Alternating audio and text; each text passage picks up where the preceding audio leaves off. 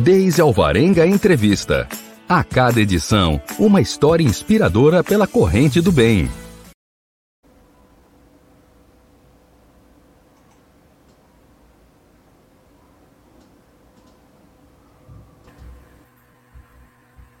Olá, hoje é quinta-feira, dia 20 de maio de 2021.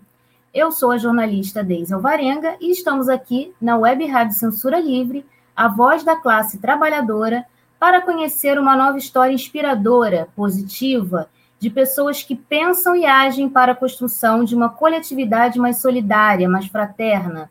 É o que a gente chama da nossa corrente do bem, que precisa ser sempre enaltecida, incentivada e estimulada um olá também ao jornalista Antônio Figueiredo, sempre apostos aqui na parceria e no comando de som e imagem, no estúdio da Web Rádio Censura Livre, em São Gonçalo, região metropolitana do Rio de Janeiro. Vocês, como sempre, não o veem, mas ele sempre faz aquele sinal positivo, desejando que tudo ocorra bem. A gente agradece e tem certeza que ocorrerá. Finalmente, cumprimentamos os convidados desta edição os historiadores Jorge Santana e Natália Fernandes, com quem, com quem conversaremos nesta tarde sobre a preservação dos obje, objetos sagrados de matriz africana. Olá, Jorge. Olá a todos e todas. Olá, Natália. Olá, todas, todos e todos. Sejam muito bem-vindos e muito obrigada por aceitarem o convite para conversar conosco. Eu peço licença a vocês, Jorge e Natália, para ouvintes e internautas também, para antes de iniciar a nossa conversa, informar os nossos canais de transmissão e participação. Então vamos lá. Você aí pode nos ouvir pelo celular, pelos aplicativos de rádio, como o Rádiosnet, através do qual você encontra a web Rádio Censura Livre, ou o nosso aplicativo próprio, através da loja de aplicativos Play Store tudo gratuitamente, vocês sabem.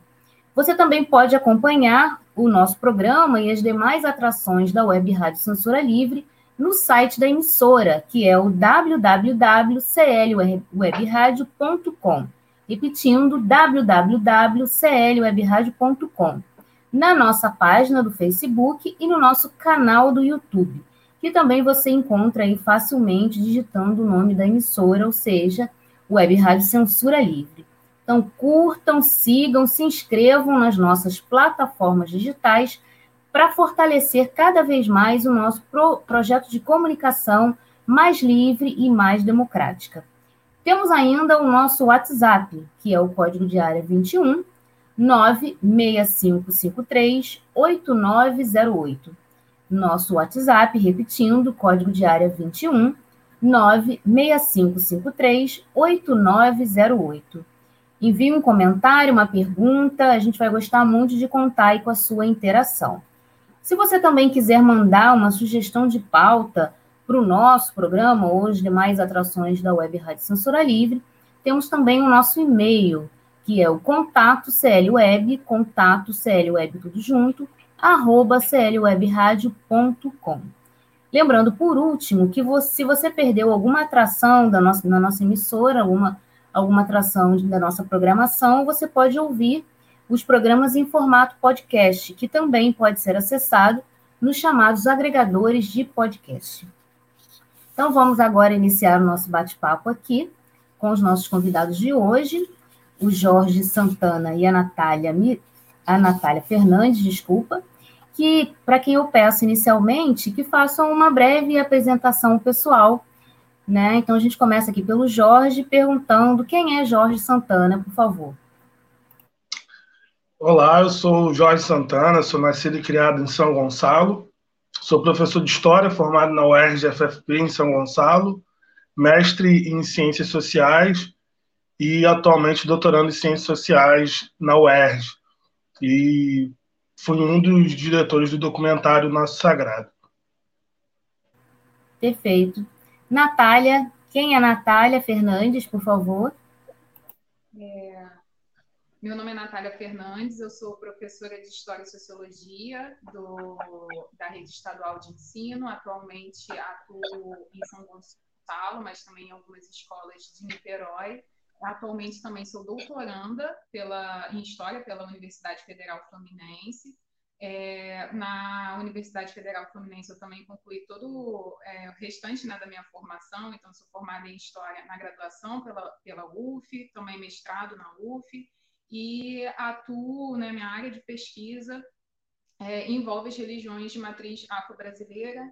Eu costumo pesquisar a repressão policial e agora no doutorado estou buscando refletir a respeito do imaginário social criado em torno dessas religiões.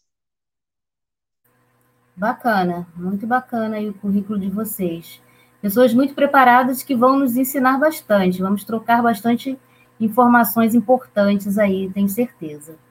Como eu disse lá no início, eh, nós vamos conversar com os nossos convidados sobre a preservação de objetos sagrados de matriz africana. Então, Jorge, começando por você, a gente vai fazer uma linha do tempo para que as pessoas que as pessoas que nos acompanham entendam bem que objetos são esses, né? Onde estavam antes de serem recuperados e por que estavam apreendidos. Enquanto você estiver falando, o Antônio vai colocar na tela as imagens de alguns desses objetos, mas nesse momento você ainda não precisa identificar as peças, né? Explicar cada uma não.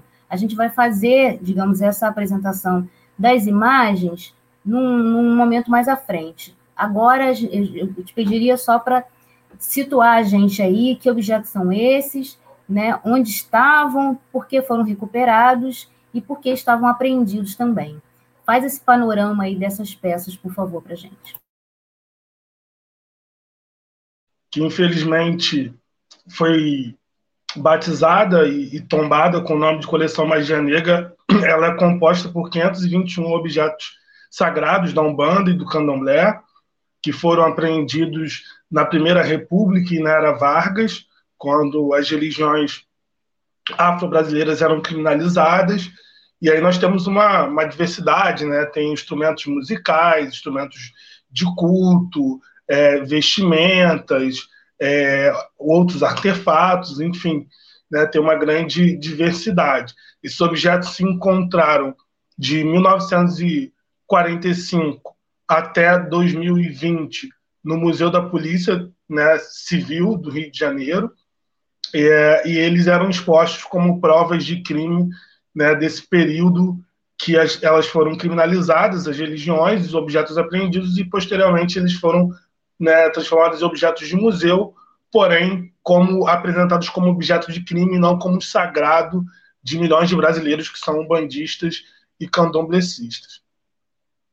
Ah, é importante dizer que está né, tá em, em, tratativa é, para ser alterado no IFAM o nome da coleção, que era então coleção Magia Negra para a coleção do Sagrado Brasileiro. Perfeito. E agora fala um pouco para a gente, por favor, é um pouco dessa luta, né, é, de um grupo que você faz parte, a Natália também, de transferência, se vocês até me permitem dizer, de libertação, né? Eu acho que se eles estavam apreendidos, eles foram libertados também, né? É, nessa campanha Liberte o Nosso Sagrado, né? A própria campanha fala na palavra libertação, né? Então, conta um pouquinho dessa história de, de luta de vocês para a transferência de, do Museu da Polícia Civil para, né, já estou até me adiantando, para o Museu da República, no Rio de Janeiro, para serem realmente reconhecidos como peças históricas, de valor histórico, de valor cultural, Conta um pouquinho dessa trajetória aí, a partir dessa libertação, né, dessa transferência dos objetos.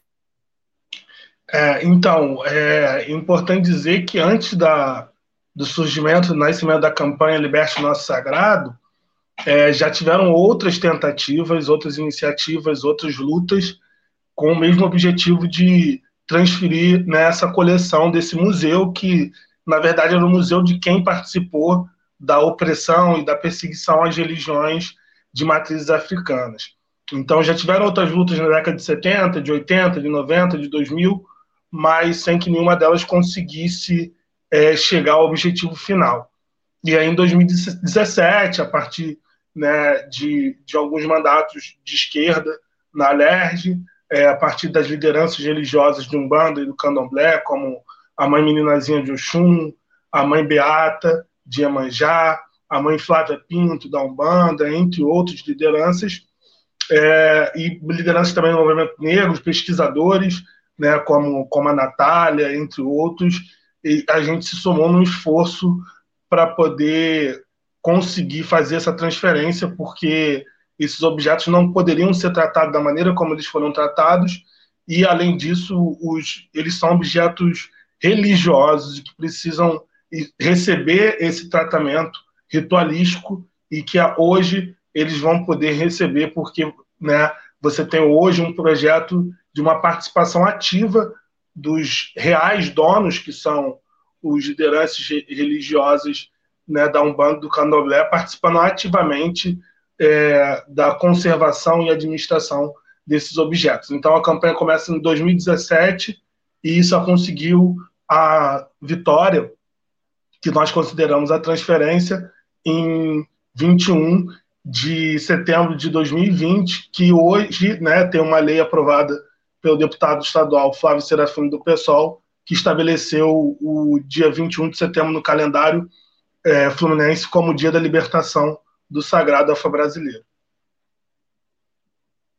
Bacana. É, eu acho que era legal também você pontuar que quando a gente fala em, em é, libertação, em transferência, é, a gente tem que dizer que essa, essa, esse processo todo teve o aval da justiça, né? Vocês tiveram que entrar na justiça, não foi uma luta né, de, de pessoas, de grupos, de coletivos para fazer essa transferência apenas, né? Vocês tiveram que entrar mesmo com um processo judicial para que efetivamente se desse essa libertação dos objetos. Fala um pouquinho também dessa questão judicial. Sim, Deise. É, infelizmente, né, a primeira tentativa foi o diálogo e uma transferência em consenso com a, com a Polícia Civil do Estado do Rio de Janeiro, na época, Secretaria de Segurança Pública, e né, que nos foi negada várias vezes a partir de argumentos né, super é, superficiais e intolerantes e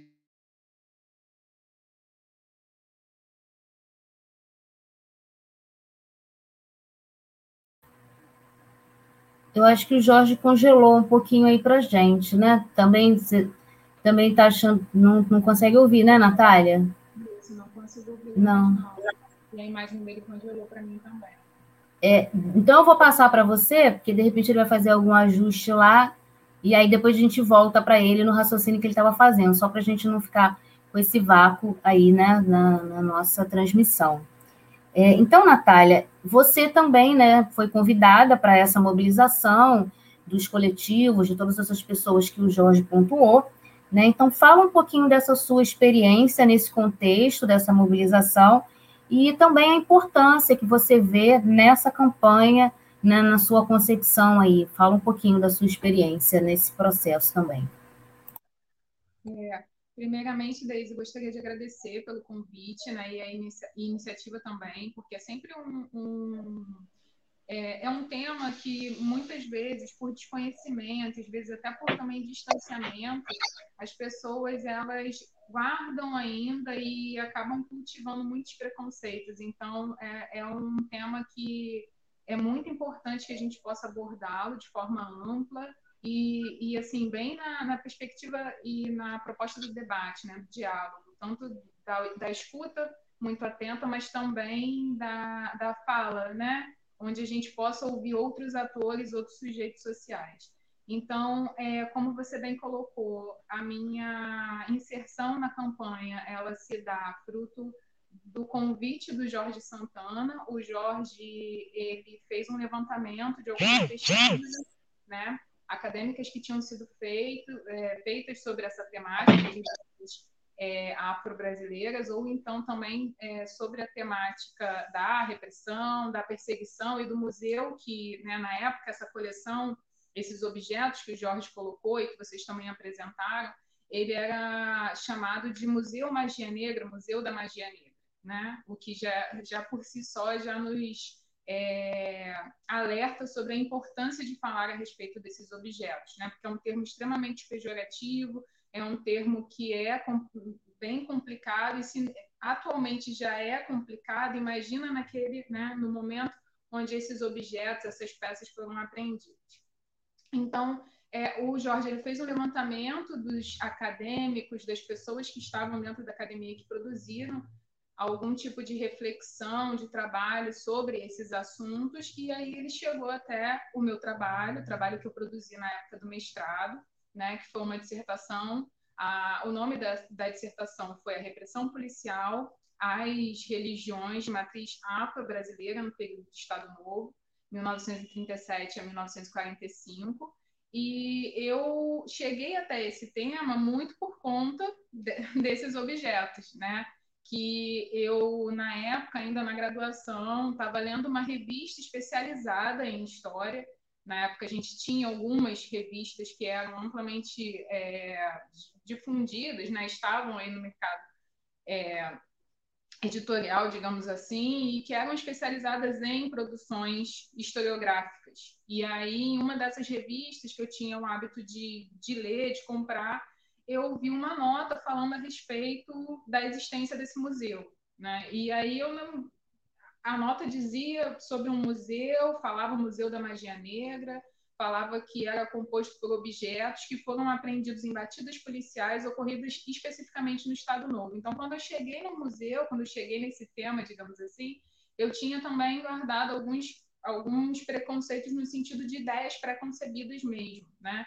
Então, aquela nota me levou a, a crer que no período do Estado Novo somente a gente tinha uma situação que, no meu entendimento, naquela época de graduação, já era de uma repressão policial, né? porque para ter batida policial, para ter apreensão de objeto, a gente tem ali um movimento organizado por parte da polícia para coibir algo que eles entendem enquanto crime, enquanto uma ação que não deve acontecer ou que é proibida, né?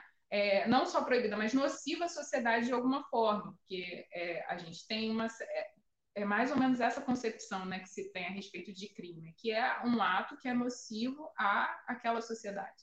Então, aquilo já me causou muita estranheza, mas é, a ideia da existência desses objetos já trazia para mim essa, essa, essa concepção de que existiria uma repressão mas também me trouxe essa ideia pré-concebida, como eu falei, né, esse preconceito de que teria sido uma realidade apenas do Estado Novo. Mas como o Jorge também já falou lá no início, é, eu pude observar que não foi algo só é, específico e situado no Estado Novo. A gente tem que essa repressão policial, na verdade, ela se estendeu de 1890 até né, uma boa parte do Estado Novo. Então, esses objetos que foram é, guardados ou que eram expostos pelo Museu da Polícia Civil dentro de uma concepção de repressão, entendida enquanto peças, né?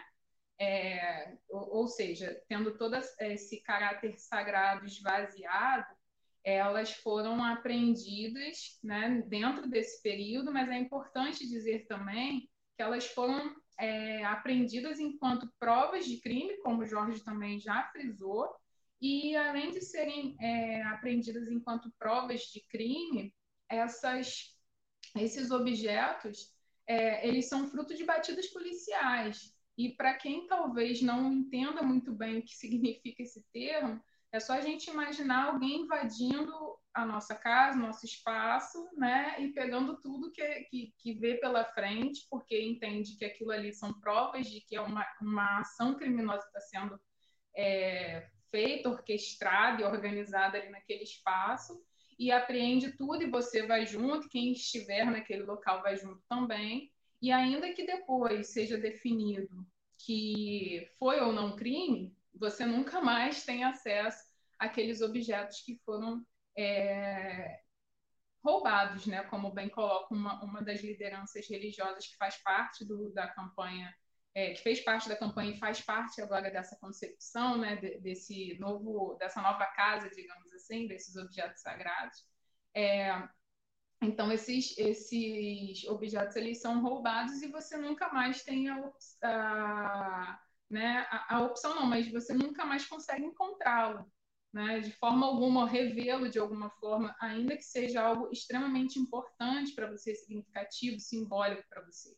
E aí, é, não querendo me estender muito, mas recentemente eu estava pesquisando em alguns periódicos e eu encontrei um, uma notícia falando justamente sobre isso no periódico, no jornal Gazeta de Notícias, se não me engano, do ano de 1916, que dizia e falava especificamente sobre as batidas policiais nos, né, nos terreiros, nas casas de culto, nas casas espíritas, onde os, os seus adeptos, as pessoas que estavam ali presentes, elas eram apreendidas os objetos eram apreendidos pela polícia e depois essas pessoas não tinham como reaver aqueles objetos. E achei até curioso, né? Porque a, a, em muitos momentos perió o periódico, os jornais, eles são é, veículos de comunicação, onde essas batidas policiais são comunicadas, são informadas dentro dessa perspectiva mesmo que existe hoje, por exemplo, né, nos jornais atuais, de expor o criminoso. Então tem foto, foto mostrando o rosto das pessoas que cometeram aquele crime, é, fotos que são vexatórias, fotos ao lado dos agentes policiais que fizeram aquela grande apreensão, fizeram aquela grande operação, né, para a gente também ficar muito com isso na cabeça dessa relação passado e presente, né, como nem tudo é tão passado assim, nem tudo é tão presente assim, né, digamos, coloquemos nessa, dessa maneira. E aí, como que esses periódicos, ao mesmo tempo que são esse veículo de comunicação que é, expõe esses criminosos, também é um veículo de comunicação que coloca esse tipo de situação e de problema, né? Tipo, olha, as pessoas tiveram seus pertences apreendidos pela polícia e nunca mais tiveram a opção de, de, de tê-los novamente, nunca mais viram esses objetos. Aí eles perguntam na, na notícia, inclusive, para onde que foram esses objetos? Quem levou esses objetos? Então, é um pouco. É, eu, eu citei essa notícia só para a gente ter uma, um pouco da noção do que era essa atmosfera, do que eram essas batidas policiais e até um pouco da angústia dessas pessoas, né? desses, é, dessas lideranças religiosas, desses pais, mães de santo, dessa comunidade, né? a comunidade daquele centro, daquela tenda, daquela casa espírita, diante de uma situação que é tão violenta, né? que também vem sem aviso porque não tinha um aviso prévio, né? Porque as batidas policiais elas eram fruto de uma denúncia, então alguém denunciava, então a polícia chegava naquele espaço onde você estava ali de alguma forma professando sua fé ou num momento onde você precisava, né? É, da sua fé, porque estava vivendo um momento de dificuldade, e a polícia vem, invade, leva tudo, leva você, e você depois, ainda que seja comprovado que você só estava ali, né, professando, sua, exercendo a sua fé, praticando a sua fé, você não consegue seus objetos de volta. Então, realmente é uma situação muito angustiante e sem, sem precedentes. Assim, o Estado não deveria ser é, ferramenta, instrumento, nem mesmo é, protagonista de um tipo de atitude dessas. Entendo. E no caso até, né, trazendo para a realidade dos dias atuais, nesse recorte que você fez aí de um jornal da época, né, o jornal é como se fosse estivesse dando um aval para aquela informação de um órgão oficial, né, a polícia sempre é o, é o órgão público, o órgão oficial, estaria dando aval realmente né, para quem estivesse lendo aquela notícia de que haveria um, um que estava havendo mesmo um crime, né? Então, se a gente fizesse recorte para os dias atuais, a gente também ainda vê muito isso, infelizmente, né? Temos que avançar muito mais. É, a gente vai voltar com o Jorge aqui, mas antes disso eu quero dizer que quem de repente entrou aí na nossa transmissão é, agora, né, entrou, nós estamos conversando aí hoje com a Natália Fernandes e o Jorge Santana sobre a preservação de objetos sagrados de matriz africana. Essa, esses objetos sagrados geraram uma campanha chamada Liberte Nosso Sagrado, e a partir dessa campanha e de um processo judicial também, elas foram retiradas, transferidas do Museu da Polícia Civil do Estado do Rio de Janeiro para o Museu da República, também na cidade do Rio, e que hoje né, estão no período aí de catalogação para que elas sejam expostas ao grande público. A gente estava falando com o Jorge, antes da Natália, ele estava falando sobre o processo judicial para essa transferência dos objetos. E aí o Jorge congelou, caiu a conexão. Você quer fazer algum complemento daquilo que você estava falando, Jorge, em relação a esse processo judicial, para a gente avançar para um outro momento? Sim, a minha gatinha passou aqui e esbarrou na, no roteador. É, mas então, o que estava falando, a gente se inspirou, né, nós nos inspiramos na Bahia, porque na Bahia, na década de 90, os terreiros e o movimento negro também fizeram uma luta muito forte pela retirada do, dos objetos do Museu da Polícia lá na Bahia, que era o Museu Estácio de Lima. E lá eles também fizeram uma representação ao Ministério Público. Então, seguindo o modelo baiano, nós fizemos a representação ao Ministério Público aqui no Rio de Janeiro, assinada por parlamentares, por lideranças religiosas, é, enfim, né, por pesquisadores, uma série de. pela OAB. E essa representação virou inquérito, e esse inquérito foi que teve em setembro de, de 2019 uma decisão pela transferência dos objetos sagrados e que só foi de fato é, realizada é, um ano depois, em setembro de 2020. Né? Então, foi a partir da busca ao Ministério Público Federal é, que nós conseguimos, é, de fato, uma decisão pela transferência da, dessa coleção. É, só fazendo um, um, um, exaltando um ponto aqui, né? teve uma mudança também na direção do museu, né, entrou uma delegada que era mais progressista e que também é, contribuiu muito para que esse processo fosse mais célere, porque se não fosse, talvez a gente pudesse estar ainda, mesmo com a decisão, a polícia podia recorrer, enfim, criar uma série de dificuldades atrasando a transferência da coleção sagrada. Bacana.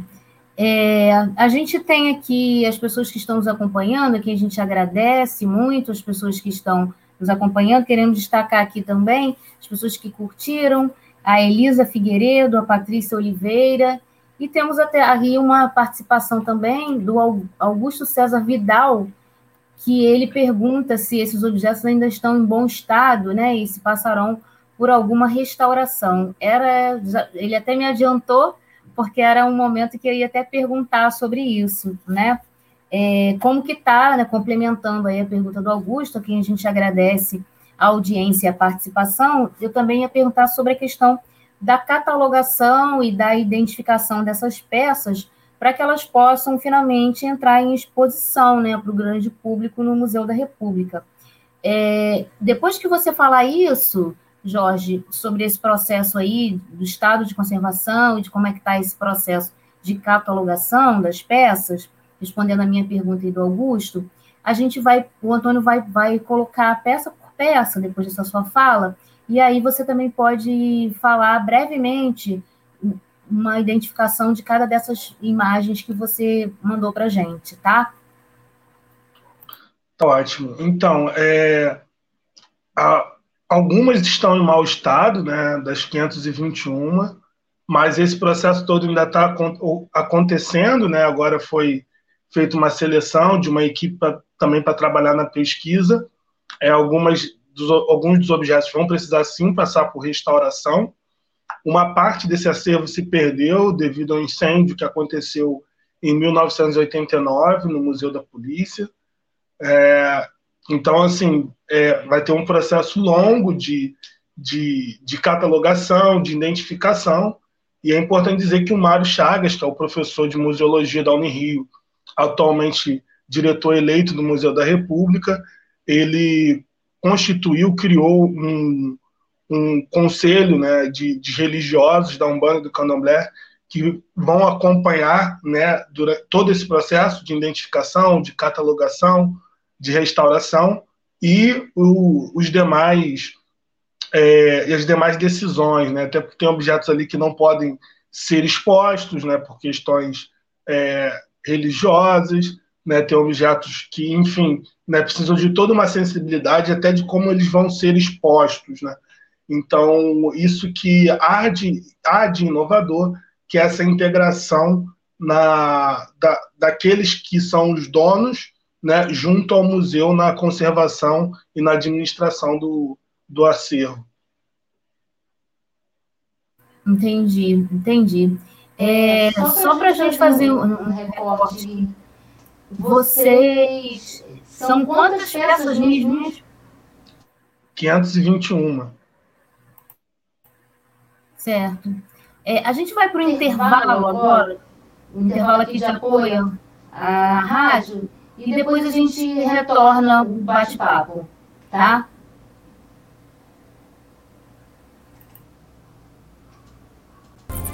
O governo federal se negou a participar de consórcios para desenvolvimento, produção e compra de vacinas. Preferiu gastar bilhões para comprar cloroquina, leite condensado e parlamentares. As vacinas que temos foram desenvolvidas por servidores públicos do Butantan e da Fiocruz para salvar vidas. Precisamos lutar pela sua aplicação. Vacina já! Sinasef, Seção Sindical IF Fluminense.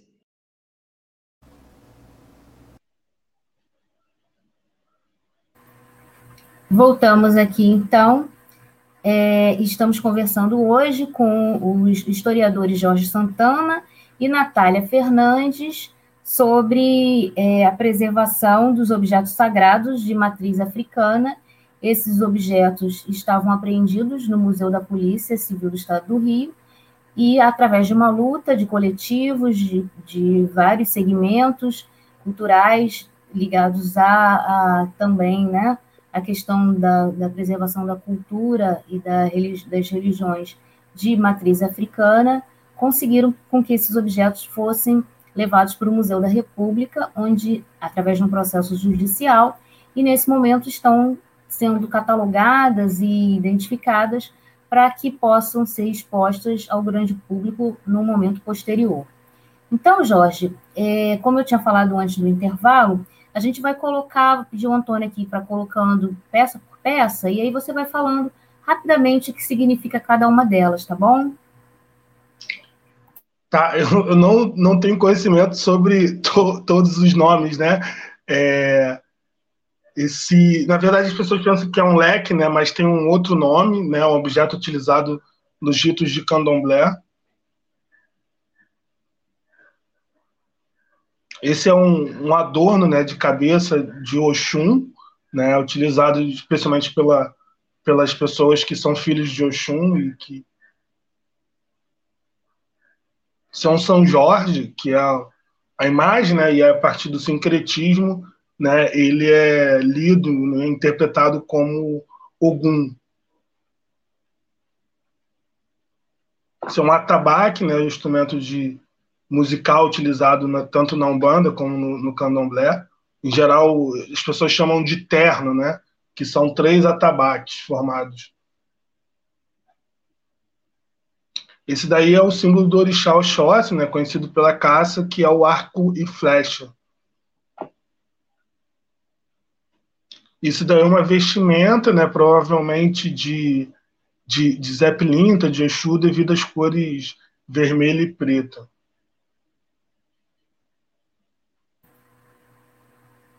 É, esses objetos, em sua maioria, eles estão em bom estado, não é, Jorge? Alguns sim, outros não, né? Então, assim, o, a Superintendência de Museu Estadual de Museus, ela fez um, um levantamento, né? E aí ela nomeou alguns como estavam e outros, né? Tavam, eu não sei dizer, né? Exatamente a quantidade que estavam em bom estado, mas, por exemplo, esse São Jorge, ele estava com, com a cabeça do cavalo quebrada e ela já foi restaurada pelo museu antes dessa foto. Você tem assim um, uma ideia, um, um tempo estimado para que todas essas peças sejam catalogadas, identificadas? Um tempo estimado aí, quantos meses, né? Fazer uma estimativa aí de tempo para que elas possam ser expostas? Então, tempo não, não consigo apontar, dizer, mas assim, a previsão era de que a, a exposição com os objetos ela fosse inaugurada em novembro deste ano, mas com o Covid, enfim, com todas essas questões, não dá para afirmar, mas aí seria mais ou menos um tempo de um ano, né, até que esse trabalho fosse concluído e que pudesse ter uma exposição. Tá certo.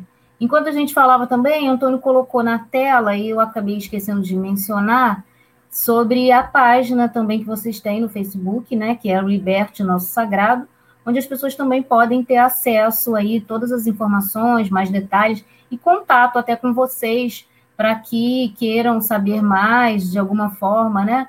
Ou estudar, ou se inserir no processo, enfim.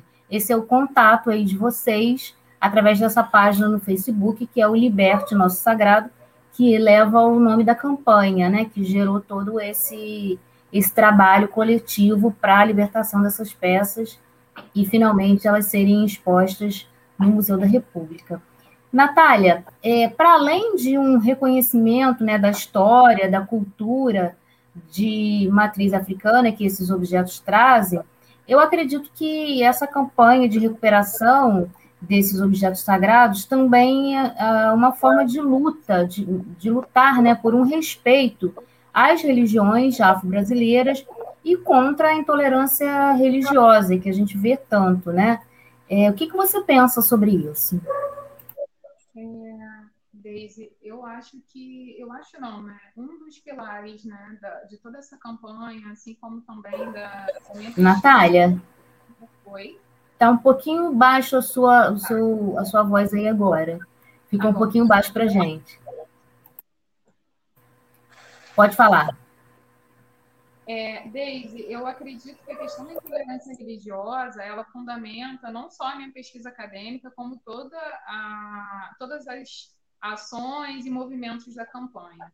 Porque, infelizmente, né, nós estamos em 2021, século 21, a gente está falando de uma realidade, né, de uma na verdade, de, um, de uma situação que, infelizmente, ocorreu no início do século XX, que se estendeu por, por algumas décadas do século XX, e a gente está no século XXI e a gente ainda vive situações que nos lembram muito, que se assemelham muito a é, esses relatos que eu trouxe aqui, né, que foram expostos em periódicos, é, algumas das noções né, algumas das, das, dos termos, né, das falas, digamos assim, utilizadas pelos periódicos em relação a essas é, religiosidades, essas religiões e todo esse imaginário né, que negativiza, que demoniza, marginaliza e que de alguma forma é, constrói nas nossas cabeças as religiões afro-brasileiras elas não devem ser cultuadas, né? elas não devem ser praticadas, que elas não, porque elas não são religião de verdade,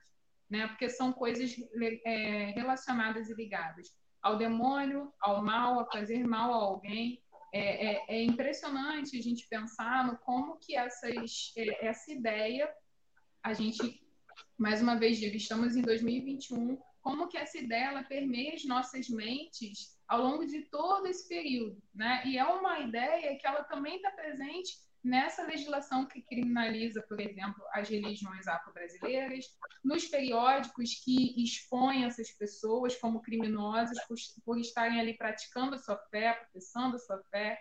Então, é, a questão da intolerância religiosa hoje ela se faz, né? É, ela se apresenta como algo que é preciso sim ser conversado, dialogado e combatido, porque não é, não é possível que a gente esteja avançando em tantos aspectos e não consiga respeitar o fato de que o outro é outro e ele não precisa ser construído, é, constituído a partir do meu prisma, a partir da minha lógica, a partir daquilo que eu acredito que seja correto ou legal ou bacana para mim, né? É, é, a questão de, da aceitação das religiões afro-brasileiras, ela, elas também é, vêm com uma necessidade de a gente conseguir entender que existem outras lógicas, outras formas de conceber o mundo e o estar no mundo que não sejam essas lógicas né, muito relacionadas às religiões cristãs de bem e mal. Porque o que, que as religiões afro-brasileiras elas nos trazem? Uma concepção um pouco mais holística do mundo, no sentido, apesar de holístico ser às vezes muito entendido como algo relacionado ao Oriente, né, à Ásia, mas no sentido de completude, porque nas religiões afro-brasileiras não existe esse bem e mal, né? O que existe é um todo e coisas que se complementam. E além dessa, dessa complementação, né, existe a lógica da circularidade, né, que tudo, se você parar para observar nas religiões afro-brasileiras, tudo é, é, é, feito na roda, em roda. Vem também a questão da ancestralidade, a necessidade de respeitarmos os mais velhos, porque os mais velhos eles detêm a nossa memória, o nosso passado, a nossa história. Né? Então, olha quantas coisas interessantes, importantes vêm, é, é, as religiões afro-brasileiras elas trazem, que fazem com que a gente tenha essa necessidade de conversar e debater a respeito da intolerância religiosa. E no caso das religiões afro-brasileiras, o que me deixa mais é, inquieta, eu acho que essa é a palavra, é que em muitos momentos, além da não aceitação, da indiferença e tudo isso óbvio que machuca do deboche, né? Ou então de uma fala um pouco mais ríspida, de uma brincadeira, né? Que vai machucar, obviamente, quem é, é o povo de santo, quem faz parte do candomblé, da umbanda. Mas o que me preocupa é que a gente passa, ultrapassa a questão da intolerância religiosa, né? E a gente começa a chegar a alguns níveis de que pessoas cometem crimes contra as outras por não aceitar, não compreender e não tentar compreender a, a, a verdade do outro, né? Então a gente tem que pessoas são agredidas na rua por estarem vestindo branco numa sexta-feira, por estarem às vezes usando um turbante branco. Então qualquer tipo de elemento, qualquer coisa que essas pessoas associem com as religiões afro-brasileiras, né, é, elas já se sentem na liberdade e na possibilidade de cometer algum tipo de ato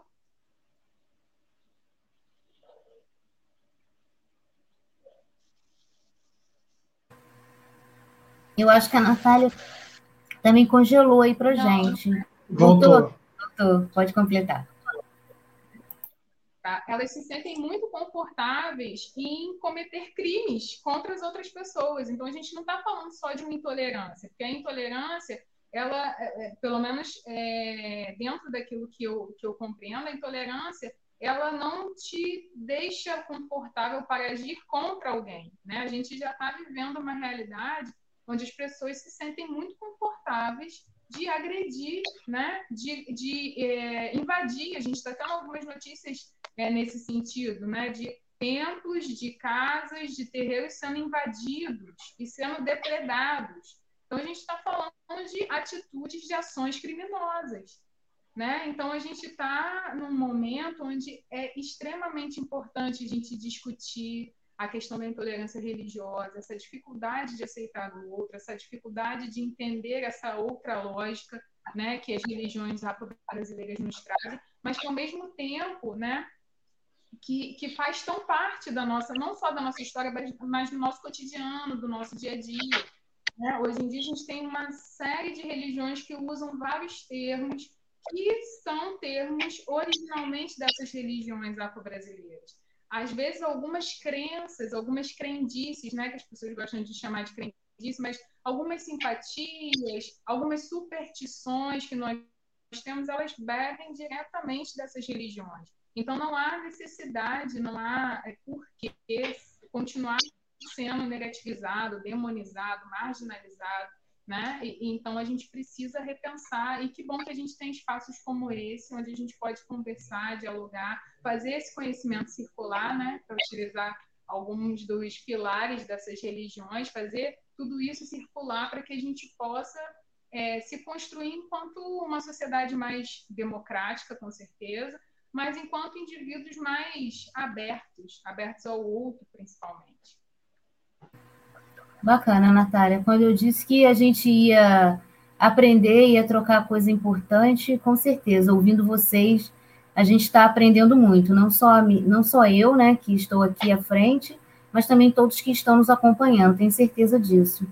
Jorge, eu também queria o seu comentário sobre essa questão que eu levantei para a Natália, né, que é, é, a questão da intolerância religiosa, a luta né, contra a intolerância religiosa, que, de certa forma, esse trabalho de resgate e de valorização desses objetos também trazem para além do reconhecimento histórico, cultural, né? E a gente também, se a gente está falando de religiões, de objetos sagrados de origem de matriz africana, a gente também está falando da questão também do racismo, né? Que, que é tão, infelizmente, tão presente e que a gente precisa sempre falar e lutar contra ele. Eu queria também o seu comentário sobre isso que eu levantei aí para a Natália, por favor. É, então, o, pegando o gancho da Natália, é, o problema do, da intolerância religiosa e barra racismo religioso, que quando nós pegamos os números de casos registrados de intolerância religiosa, 70% são contra as religiões de matrizes africanas.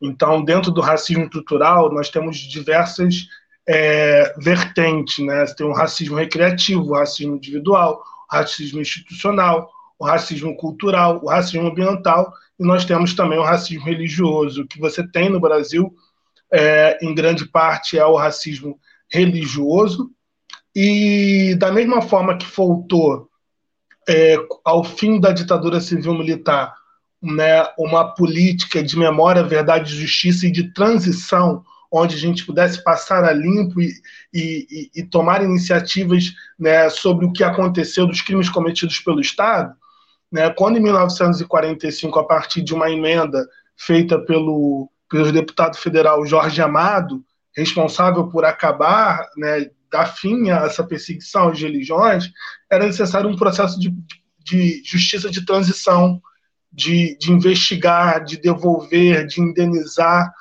é, os religiosos de matriz africana que foram vitimados, até porque a Constituição ela garantia a liberdade religiosa é, e o Estado laico, mas mesmo assim ela criminalizava as religiões afro-brasileiras, porque não eram consideradas religiões, né, eram consideradas feitiçaria, bruxaria, magia negra, menos religião. Como nós não fizemos esse processo de transição, de justiça de transição, a gente continua tendo como uma prática corrente tanto do Estado brasileiro como de uma parte dos radicais cristãos no Brasil é, a prática recorrente do racismo religioso. Então, como a Natália citou, teve em 2005 e 2015 a menina Kailane na Penha, né, que foi alvejada com uma pedra, né, por simplesmente estar vestindo branco. É, nós tivemos em 2017 né, um caso que chegou a passar no Fantástico de uma Yalorixá, a Yalorixá Carmen, que teve seu terreiro invadido por traficantes de Jesus, que forçaram ela a quebrar todos os objetos sagrados, é, sendo filmada, né, e o vídeo só, e a coisa só repercutiu porque foi filmado, e ela teve que buscar asilo na Suíça, tamanha foi a violência. E no ano passado nós tivemos, em plena pandemia, dois casos de mães que perderam seus filhos é, pelo fato de levarem seus filhos para o candomblé. O conselho tutelar tirou né, filhos de suas mães pelo simples fato de elas estarem praticando a religião que elas acreditam e que seus pais acreditam. Né? Então, tudo isso né, aponta que o racismo religioso ele é um problema e ele é um problema que tem que ser combatido em, em, em três né, caminhos muito claros. Primeiro, o caminho da educação, é, que é o caminho de que a intolerância religiosa, a liberdade religiosa, Estado laico sejam é, conteúdos obrigatórios e trabalhados nas, nas, nas, escolas públicas e privadas do Brasil. A gente precisa formar uma, uma geração que não de ateus, como muitos pensam, mas de pessoas que entendem que não devem desrespeitar o sagrado do outro. É, a gente precisa atuar na valorização aquelas religiões que, devido a muitos mitos, muito senso comum, muito preconceito, que sofrem, como o kardecismo também sofre, óbvio que não no volume e na intensidade que a, que a Umbanda e o Candomblé, mas né, os, os muçulmanos também que sofrem, né, a gente precisa valorizar essas religiões, mostrar que tudo isso que a gente lê de achismos, de preconceito na internet não conduz com a verdade do que é, do que é pré, pregado, né? Então muitas pessoas acham que todo um bandista ele vai fazer com que a ex-namorada volte. Então, a gente precisa desconstruir esse senso comum é, e valorizar né, aquilo que é de verdade essas religiões. E, e, o terceiro caminho, que é o caminho da, da punição. Né? Não tem saída. Alguém que invade um terreiro e quebra esse terreiro, alguém que xinga alguém de macumbeiro, ou alguém, algum professor que, que se nega a participar de uma atividade na escola porque ela remete às religiões afro-brasileiras, né, tem que ser punido, ele tem que ser é, rechaçado, isso não pode passar né, em branco. Bacana, Jorge. A gente vai repetir aqui até o. Ah, antes o Antônio colocou aqui na tela.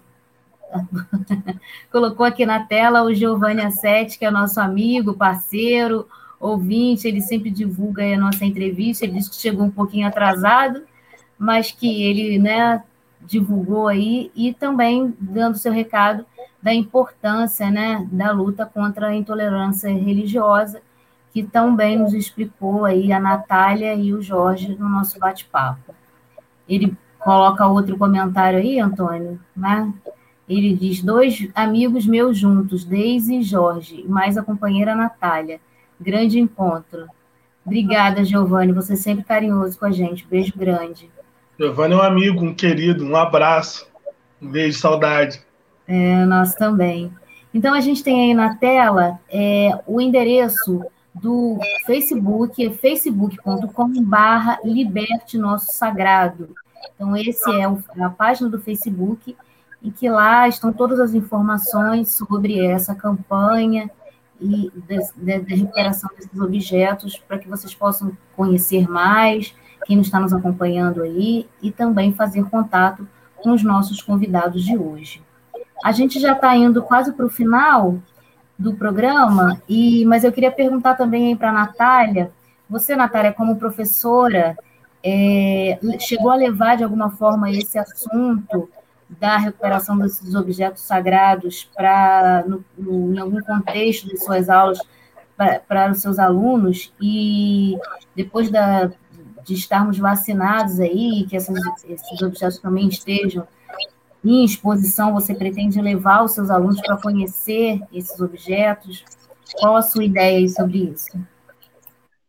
É, Deise, a gente, na verdade, eu e o Jorge, né? O Jorge sempre, o meu companheiro de muitos momentos, inclusive sempre é, é uma felicidade muito grande estar falando com o Jorge e receber os convites do Jorge, né? Que o Jorge, ele é, é o tipo de amigo realmente que nos, nos leva para cima, né? é, nós fizemos algumas apresentações do documentário Nosso Sagrado. A gente não comentou sobre o documentário, né? o Jorge falou lá na frente, mas depois a gente não comentou mais. Mas é, o documentário Nosso Sagrado ele foi um produto, digamos assim, né? É fruto da campanha Nossa, é, Liberte Nosso Sagrado. E o Jorge ele foi um dos diretores do documentário e é um documentário que fala amplamente sobre esse conceito que o Jorge trouxe de racismo religioso né, é, que é esse tipo de ataque é, direcionado às religiões afro-brasileiras, porque a gente considera e, e, compreende que esses ataques eles têm um cunho racial, então né, a nossa sociedade não aceita essas religiões porque elas é, são religiões e religiosidades que remetem à população negra. Então, o documentário fala amplamente sobre racismo religioso e fala também é, amplamente sobre o Museu Magia Negra e toda a questão desses objetos sagrados que estavam, é, na época, presos né, é, na, no Museu da Polícia Civil e sobre posse né, do Museu da Polícia Civil, porque não, não exatamente estavam no museu, né, é, fisicamente falando. Mas o documentário ele aborda todos esses temas, é um documentário lindo, é, é uma produção magnífica da Kiprocol Filmes e é, trata desses temas com muita assertividade, mas ao mesmo tempo com muita sensibilidade. E a gente teve o prazer de se unir e apresentar esse documentário em algumas escolas e fazer um cine debate. Né? Então a gente apresentou esse esse documentário no Pedro II, por exemplo, e também apresentamos em algumas escolas no município de São Gonçalo. E foi uma experiência muito bacana, porque eu, particularmente, quando eu estava escrevendo a minha dissertação e também envolvida na minha, é, no meu processo de, de pesquisa. Eu não abri muito essa temática para os meus alunos, eu tinha dificuldade de trabalhar o tema, porque eu tinha um certo, né, eu não sabia muito bem como abordá-lo, como é, conseguir chegar até os meus alunos. Então, da minha parte, tinha uma insegurança muito grande, talvez muito é, atrelada ao fato de, de ser, é, de estar iniciando também os meus passos no magistério mas o, o, documentário me mostrou que muitas vezes os alunos nos, no, nos apresentam o caminho que a gente tem que trilhar. Então, assim, todas as escolas que a gente teve a oportunidade de apresentar o documentário e fazer o debate, nós fomos muito bem é, abraçados pela, pela comunidade escolar, pelos alunos presentes. Eles simplesmente adoraram o documentário. Eles ficaram assim muito eufóricos, surgiram muitas perguntas, muitas questões mas antes de tudo, um entendimento muito grande sobre o que, que a gente estava é, discutindo, conversando, né, é, sobre o que, que a gente estava buscando elaborar. E eu acredito que a gente saiu desses eventos não só com um espírito renovado, né, de, de fé na, na juventude, no sentido de que é, a, a, essa juventude que está aí, ela está compreendendo muito bem que é preciso, que, que as pessoas são plurais, é preciso respeitar cada vez mais isso, mas também no sentido de ver os nossos, é, é, essa juventude, né, e, e, também os nossos alunos, porque é uma das escolas que a gente apresentou o documentário foi a escola que eu atuo atualmente, perceber neles um orgulho muito grande, né, e eles se sentirem identificados e fortalecidos porque muitos deles não falam sobre isso, não expõem que são candomblecistas, que são bandistas, eles ficam com não só vergonha, porque não é uma questão só de vergonha, é uma questão de medo. Eles têm medo da reação dos colegas.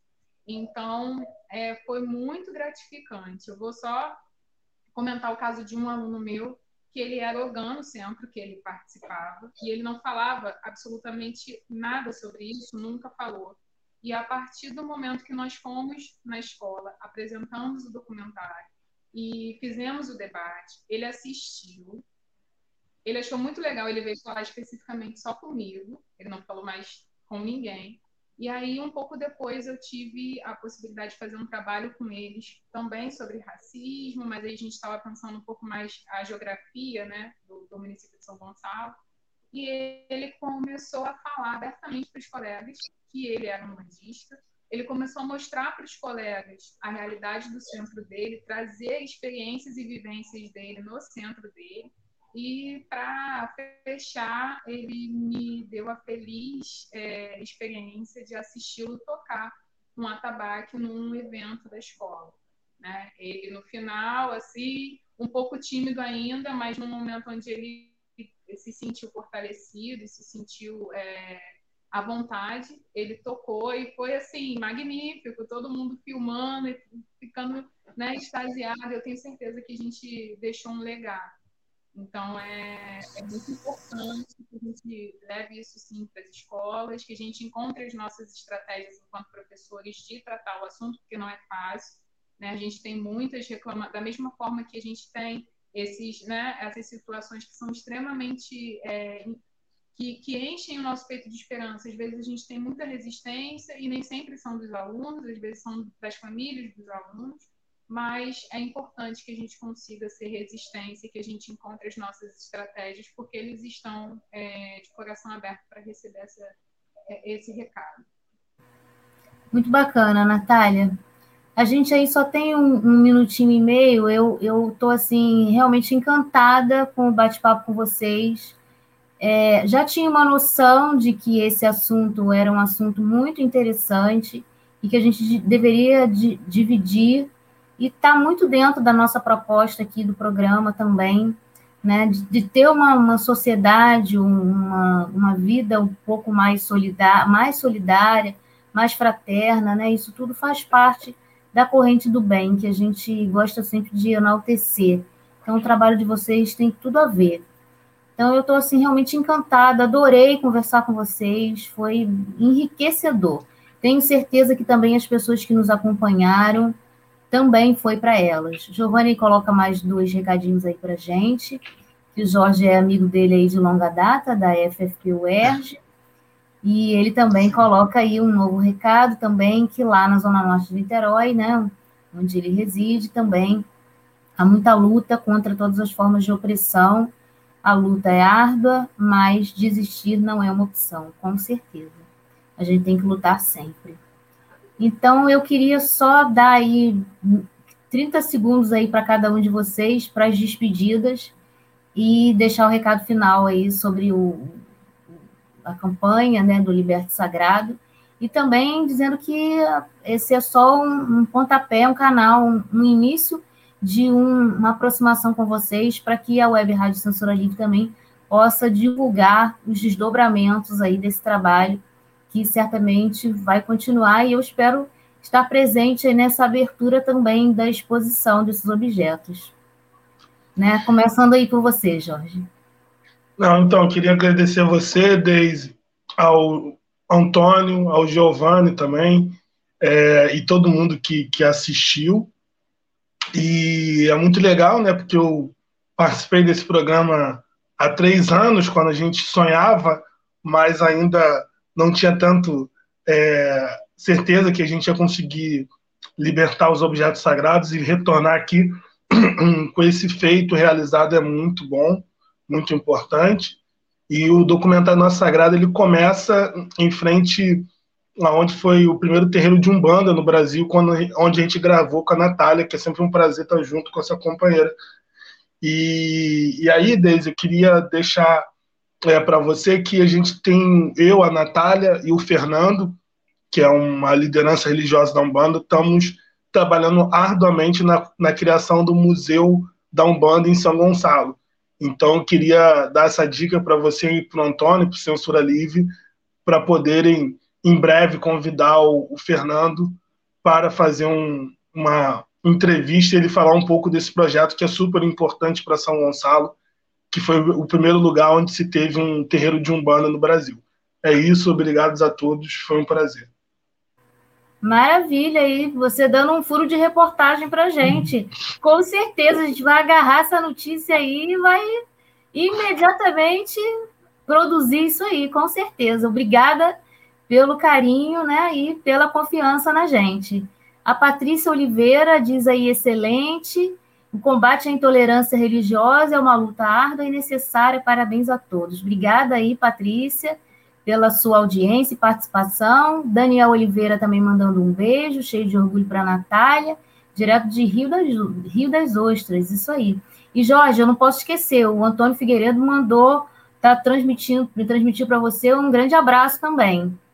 Ah, obrigado. Natália, rapidinho aí, porque a gente já estourou nosso tempo. Tá, primeiramente agradecer, agradecer a você, Deise, pelo convite agradecer o Jorge a parceria, né? Como ele bem falou, a gente também está nessa outra luta. Na verdade, a gente acompanha de várias lutas e eu sou muito grata por, por essa por, pelo Jorge ter segurado na minha mão e nunca mais ter soltado e por a gente estar envolvido em lutas que são tão importantes, tão significativas. E eu espero que a gente é, tenha cada vez mais o apoio né, da sociedade civil como um todo nessas lutas porque e, e né, o apoio de vocês também, porque é assim que a gente constrói uma sociedade mais igualitária, uma sociedade mais democrática, uma sociedade mais plural e diversa, onde as, as vozes de todos os sujeitos precisam ser ouvidas e precisam ser consideradas. A gente vive um momento muito complicado nesse sentido, eu espero que a gente consiga reverter isso. E como bem falou o companheiro, a gente a luta é árdua, mas a gente não desiste. A gente persiste, resiste e vamos ficar aqui até o fim.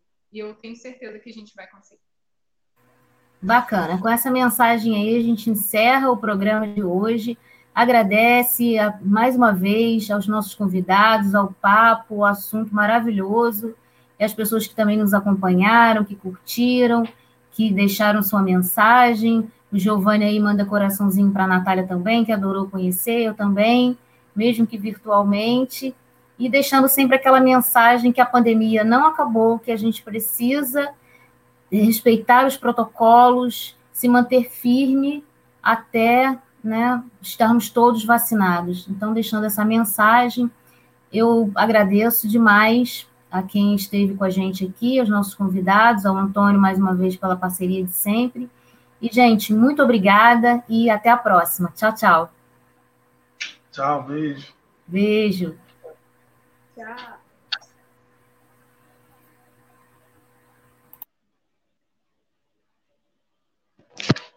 Deise Alvarenga Entrevista. A cada edição, uma história inspiradora pela corrente do bem.